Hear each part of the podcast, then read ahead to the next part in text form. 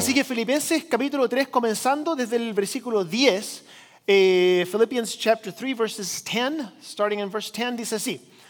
Eh, dice, lo he perdido todo a fin de conocer a Cristo, experimentar el poder que se manifestó en su resurrección, participar en sus sufrimientos y llegar a ser semejante a Él en su muerte. Así espero alcanzar la resurrección de entre los muertos. No es que ya lo haya conseguido todo o que sea perfecto. Sin embargo, sigo adelante esperando alcanzar aquello para lo cual Cristo Jesús me alcanzó a mí. Hermanos, no pienso que yo mismo lo haya logrado.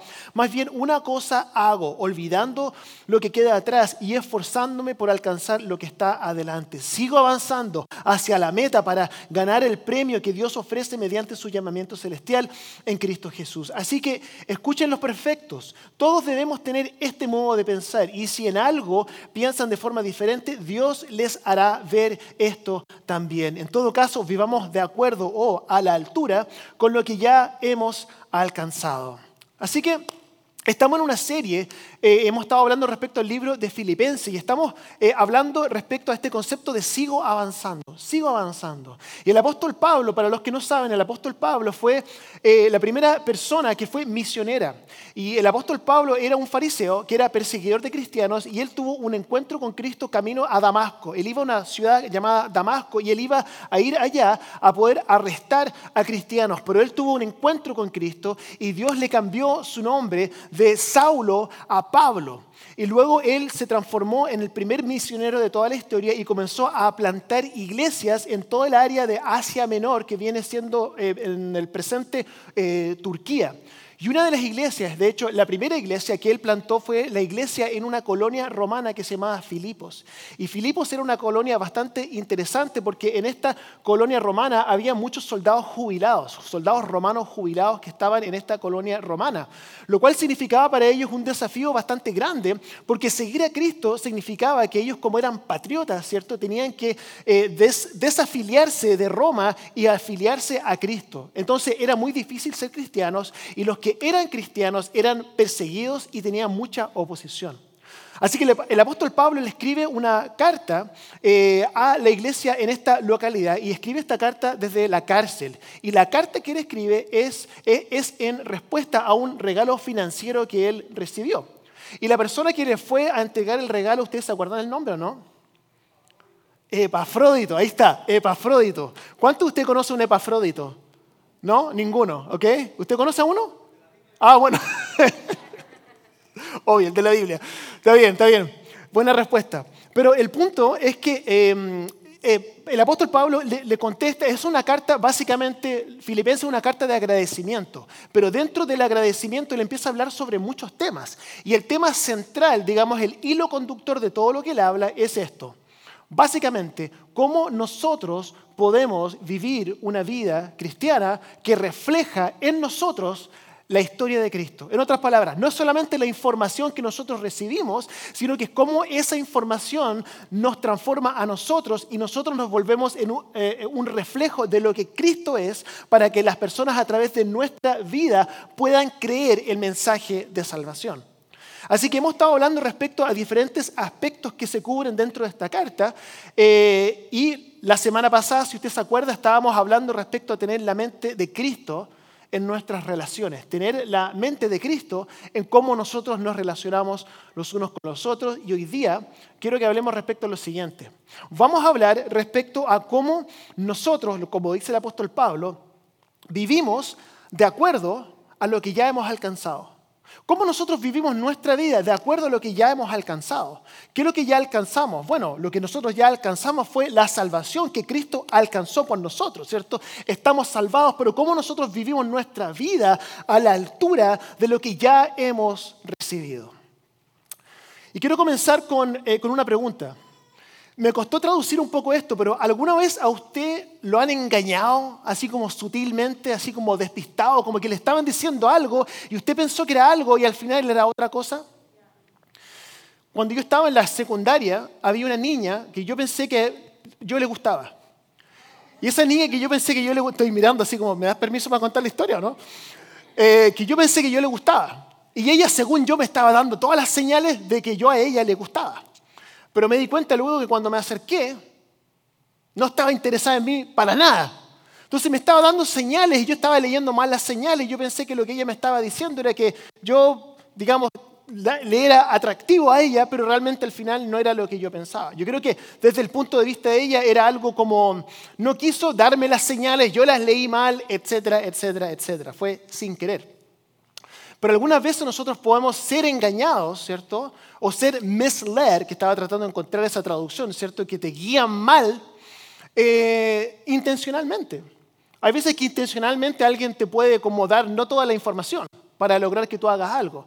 Pasa en los eh, pyramid schemes, cuando son esas como esquemas piramidales, ¿cierto? Que lo tratan de uno vender, meterlo dentro del negocio, ¿cierto? Y le, dan toda la información, le pintan una imagen que es perfecta, ¿cierto? Como que no, lo único que tienes que hacer es esto y luego vas a tener dinero, dinero, dinero. Lo único que quieren lograr es que tú firmes la cosa para luego cuando tú ya firmaste, vas caminando por la vida y te das cuenta, ¡ay, no! Pensé o me sorprendieron todas estas cosas que esta persona no me las dijo y ahora, cierto, tengo que hacer cosas que yo nunca pensaba que tenía que hacer. ¿Por qué les cuento todo esto? Porque yo cuando estaba en la secundaria también, así es como yo invitaba a mis amigos a la iglesia. Yo les decía, oiga, amigos, ¿cierto? Venga a la iglesia, ¿cierto? No, lo vamos a pasar bien, somos un grupo de amigos, ¿cierto? Hay una banda, ¿cierto? Lo vamos a pasar bien. Y no les decía que lo estaba invitando a la iglesia. Entonces ellos llegaban a la iglesia y decían, oye, me invitaste a la iglesia. Esto es la iglesia. Ellos no se lo esperaban, ¿cierto?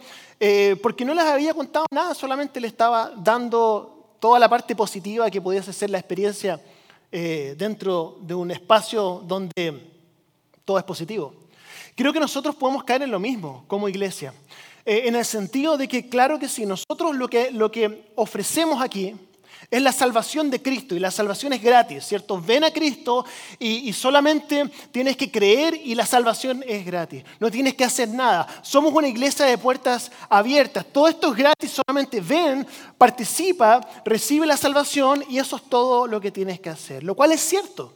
Lo voy a insistir y lo he dicho muchas veces, que la salvación tiene que ver con Jesús y su obra en la cruz. Punto. Nosotros en eso tenemos cero participación. Cristo murió por nosotros, ese trabajo está terminado por nosotros. Nosotros no tenemos participación en eso, lo único que hacemos es recibir esto que Cristo ya hizo por nosotros. Entonces, ese es el beneficio.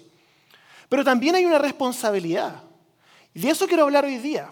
También hay una responsabilidad. ¿Cuál es tu parte? ¿Cuál es mi parte? Y no estoy hablando de nuestra parte en la salvación, porque insisto, eso ya lo hizo Cristo por nosotros, pero la pregunta es esta. ¿Por qué entonces Pablo dice, vivamos de acuerdo con lo que ya hemos alcanzado? ¿Por qué entonces Pablo dice, sigo adelante esperando alcanzar aquello para lo cual Cristo Jesús me alcanzó a mí? Yo crecí creyendo que que esto significaba que nosotros tenemos que vivir una vida suficientemente buena como para alcanzar la salvación. Sigue adelante, yo pensaba, esfuérzate más para que tú puedas ser salvado. Y esto no es lo que Pablo está diciendo. No está diciendo esto. Está diciendo, hay algo que ya has alcanzado. Y, eso, y ese algo es la salvación que Cristo alcanzó 100% para ti y para mí. Eso ya es tuyo y esa parte nos gusta, ¿cierto? Esa parte es genial, tiene todo que ver con lo que Cristo hizo y nosotros recibimos lo que Él hizo por nosotros. A todos nos gusta, pero a continuación dice que vivamos a la altura con lo que ya hemos alcanzado. Que nuestra vida se pueda alinear a la altura de lo que Cristo hizo por nosotros, que vivamos una vida digna de lo que nuestro Salvador hizo por nosotros. Insisto, Cristo completó toda la salvación en nosotros. Pero nosotros, hermanos y hermanas, no estamos llamados simplemente a aferrarnos a nuestra salvación y esperar que pase el tiempo para que luego Cristo venga y nos rescate. Entonces, vivir esta vida solamente con la salvación y, simplemente decir, no, este mundo es terrible, ¿cierto? Pero lo bueno es que va a llegar un día en que Dios nos va a rescatar y vamos a poder salir de este lugar finalmente. Esa no es la vida cristiana. Nosotros no estamos llamados simplemente a eso. Yo lo diría así. Tu salvación depende completamente de Jesús. Pero tú y yo estamos llamados a vivir como si todo dependiera de nosotros.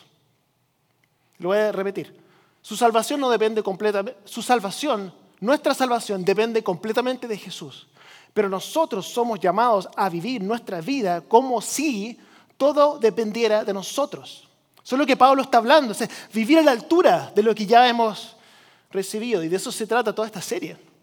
Ahora que nosotros hemos sido salvos, hay un llamamiento sobre nuestras vidas. Sigo adelante, dice el apóstol Pablo, esperando alcanzar aquello para lo cual Jesús me alcanzó a mí, para vivir una vida a la altura de lo que ya ha sido alcanzado por nosotros. ¿Qué significa esto? ¿Qué es lo que está diciendo el apóstol Pablo? Está, está describiendo, el apóstol Pablo está describiendo cómo nuestra vida debiese ser después que recibimos la salvación. Recibimos la salvación, no tuvimos nada que ver con eso, solamente la recibimos. Y luego hay una vida que viene después de eso, y Pablo está describiendo esa vida, cómo esa vida debiese ser. Entonces, lo que esencialmente significa esto, que nosotros tenemos que hacer una transición en nuestra vida. Una transición, nosotros tenemos que hacer, todos nosotros en este lugar, hoy día, espero, o comenzar por lo menos a hacer una transición en nuestra vida. Y la transición es esta de que Cristo pase de ser nuestro Salvador a que Cristo pase a ser nuestro Señor. Mire, yo crecí como misionero en Chile y escuchaba este concepto muy eh, frecuentemente. Uno decía, haz de Cristo tu Señor y Salvador. Tu Señor y Salvador. Me acuerdo que teníamos campañas que hacíamos eh, en Chile en unas carpas y las personas llegaban y había un momento en que uno invitaba a las personas a pasar adelante y uno decía, pase usted a, que, a, que haga que Cristo sea su Señor y Salvador. Era como que Señor y Salvador eran conceptos que eran similares, como que era parte de lo mismo, ¿cierto? ¿Usted recibió a Cristo? Sí, yo hice a Cristo de mi Señor y Salvador cuando me, cuando me bauticé. Pero yo quiero explicarle a usted que no es lo mismo. No es lo mismo porque, como ya dije, la salvación se trata de recibir un regalo gratuito de lo cual usted solamente es un receptor, ¿cierto? Lo recibimos solamente.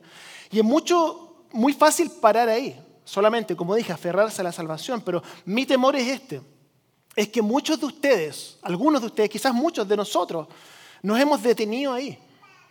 Nos hemos detenido ahí en la salvación. Recibimos la salvación y listo, se acabó. Pero Pablo, Pablo está haciéndonos un llamado que va más allá de la mera salvación, que es que Cristo pase de ser nuestro Salvador a ser nuestro Señor, a ser el Señor de nuestra vida. El señorío es otro nivel. Se trata de que ahora usted tiene un maestro, que, que usted ahora tiene un jefe, que ahora usted tiene un Señor. Y cuando uno tiene un Señor, uno se somete al Señor y lo que el Señor dice, usted lo hace. Entonces esta es la pregunta. ¿Es Jesús su Señor o es su Salvador? o es su Señor y Salvador.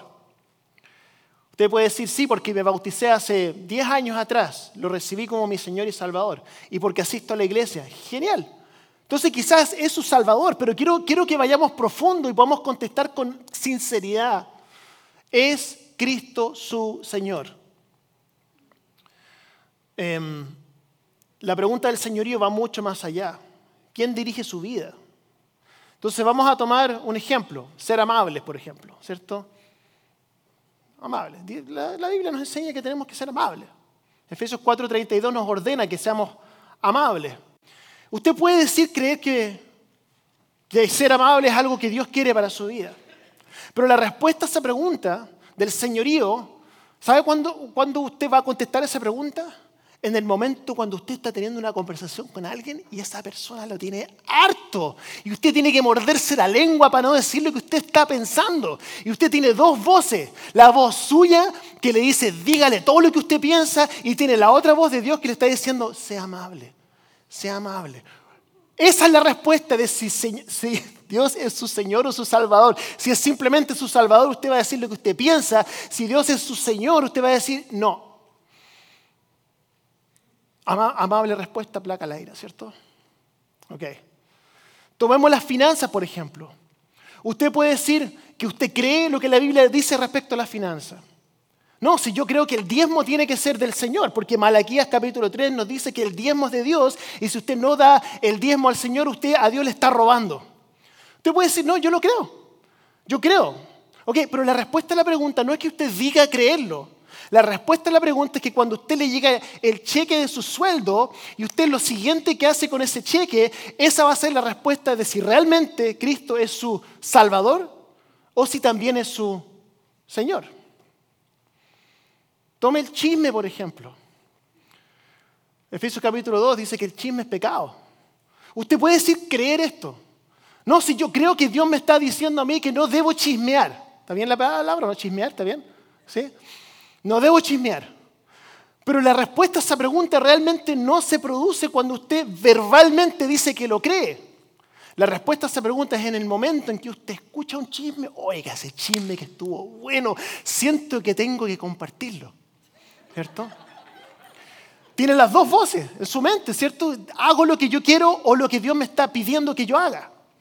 Hermano, esa es la respuesta realmente si Cristo es su Salvador solamente o si también es su Señor. Esa es la invitación que Pablo le está haciendo a su iglesia y es la invitación que yo le hago a usted también hoy día. Usted puede decir, oiga, pastor, pero ¿para qué molestarse? Prefiero ¿cierto? evitar la fatiga. ¿Por qué tengo que hacer todos estos cambios? ¿Por qué no simplemente contentarme con que Cristo sea mi Salvador y después seguir la vida como yo quiera? ¿Qué saco con esto? Bueno, Pablo responde esto en su carta a los Efesios. En Efesios 2.10, Ephesians 2.10 dice, porque somos hechura de Dios, creados en Cristo Jesús para buenas obras, las cuales Dios dispuso de antemano a fin de que las pongamos en práctica o a fin de que andemos en ellas. Entonces, el señorío, hermano, esto es súper importante, el señorío no es una cuestión de salvación. El señorío no es una cuestión de salvación. El señorío es una cuestión de propósito que usted pueda vivir una vida de propósito. Y si usted está tratando de vivir una vida de propósito, siendo usted su Señor y Salvador, usted mismo, usted va a andar perdido por la vida. Porque usted no puede darse propósito a usted mismo, porque usted no se creó a usted mismo. Entonces usted no sabe su propósito, Dios lo sabe. Y la única forma de vivir dentro del propósito de Dios es reconocer que usted tiene un creador, que a usted le dio un propósito y usted puede escuchar la voz de Dios y obedecer lo que, lo que Dios a usted le diga, incluso cuando sea difícil. Usted puede aferrarse a su salvación mientras vive a su manera, pero usted va a perder el propósito que Dios le dio. Para algunos la vida se siente pesada en este momento. Usted piensa en su vida y la vida está pesada, está difícil la vida. Yo entiendo, hay cosas que usted dice, oh, siento hasta el peso, hasta físicamente siento el peso de todo lo que estoy viviendo.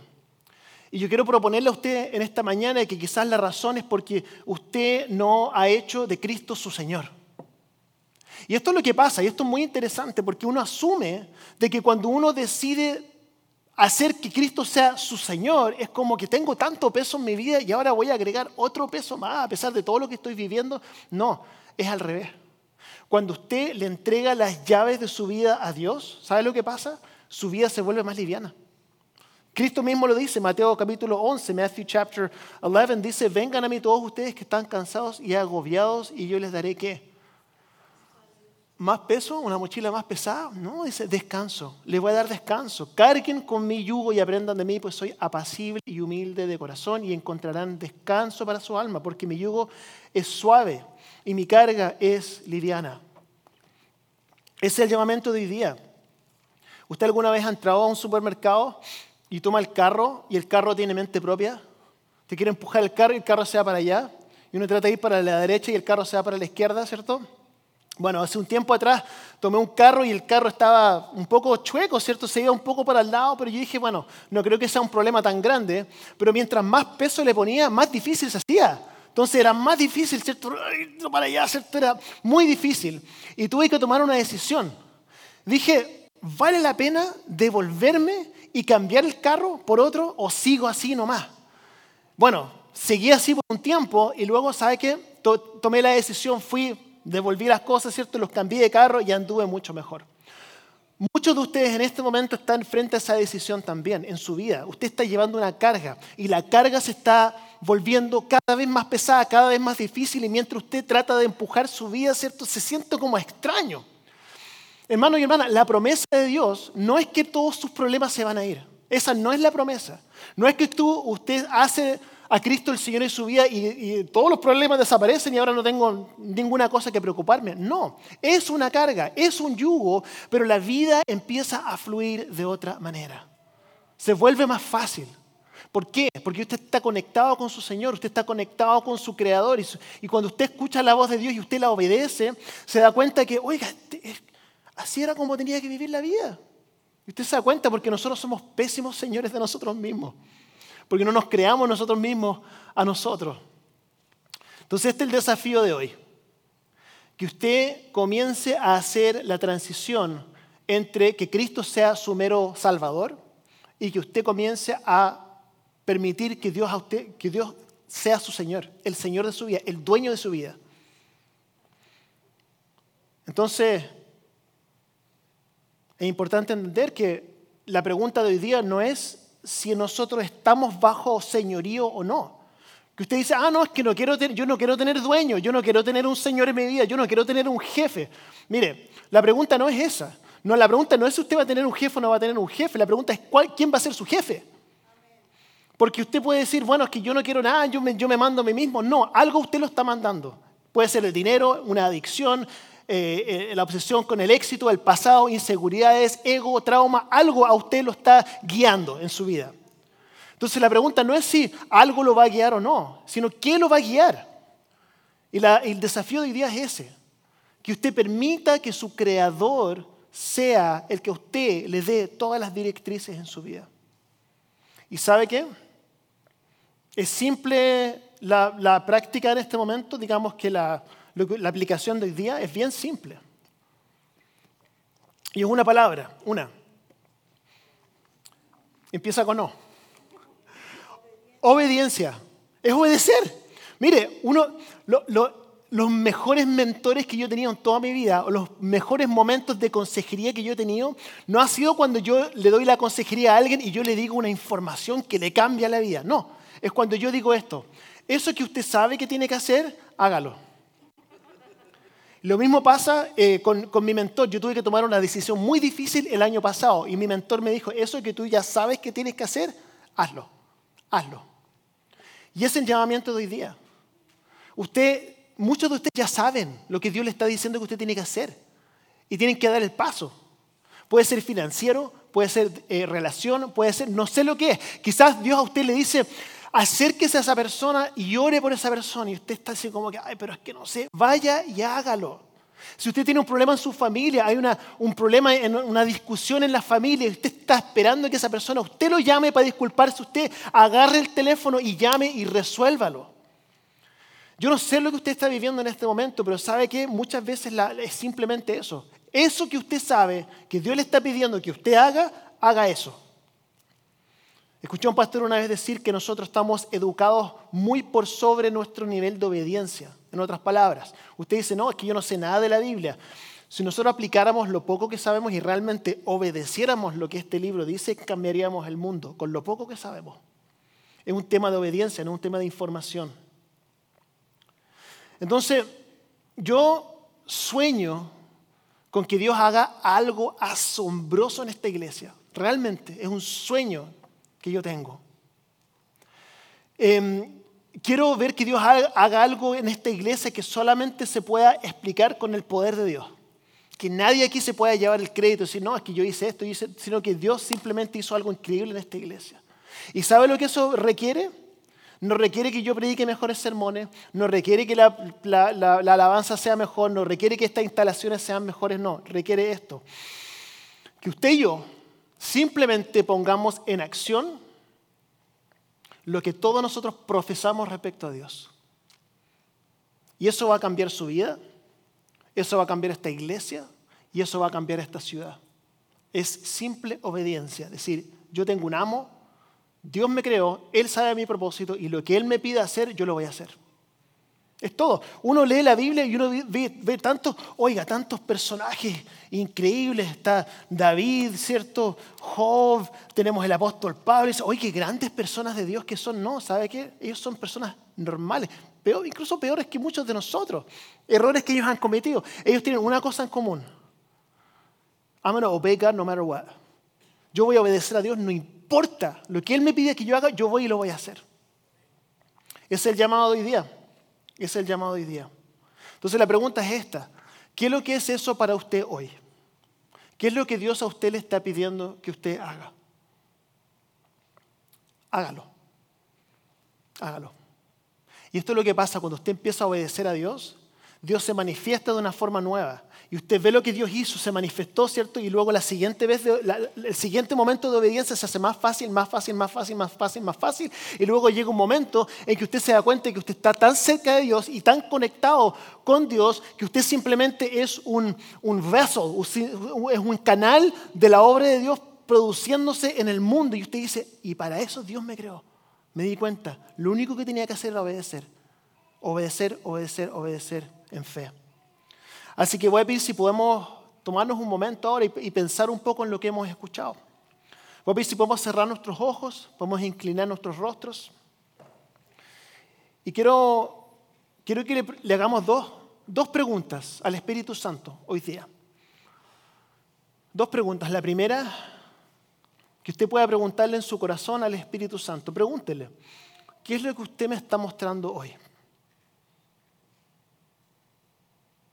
¿Qué es lo que usted me está mostrando? Y usted espere la respuesta. Y luego pregúntele al Espíritu Santo, ¿qué es lo que usted me está pidiendo que yo haga hoy?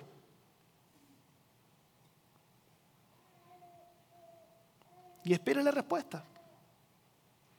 Y eso que Dios a usted le está pidiendo hacer, el llamado de hoy día, es que usted vaya y lo haga.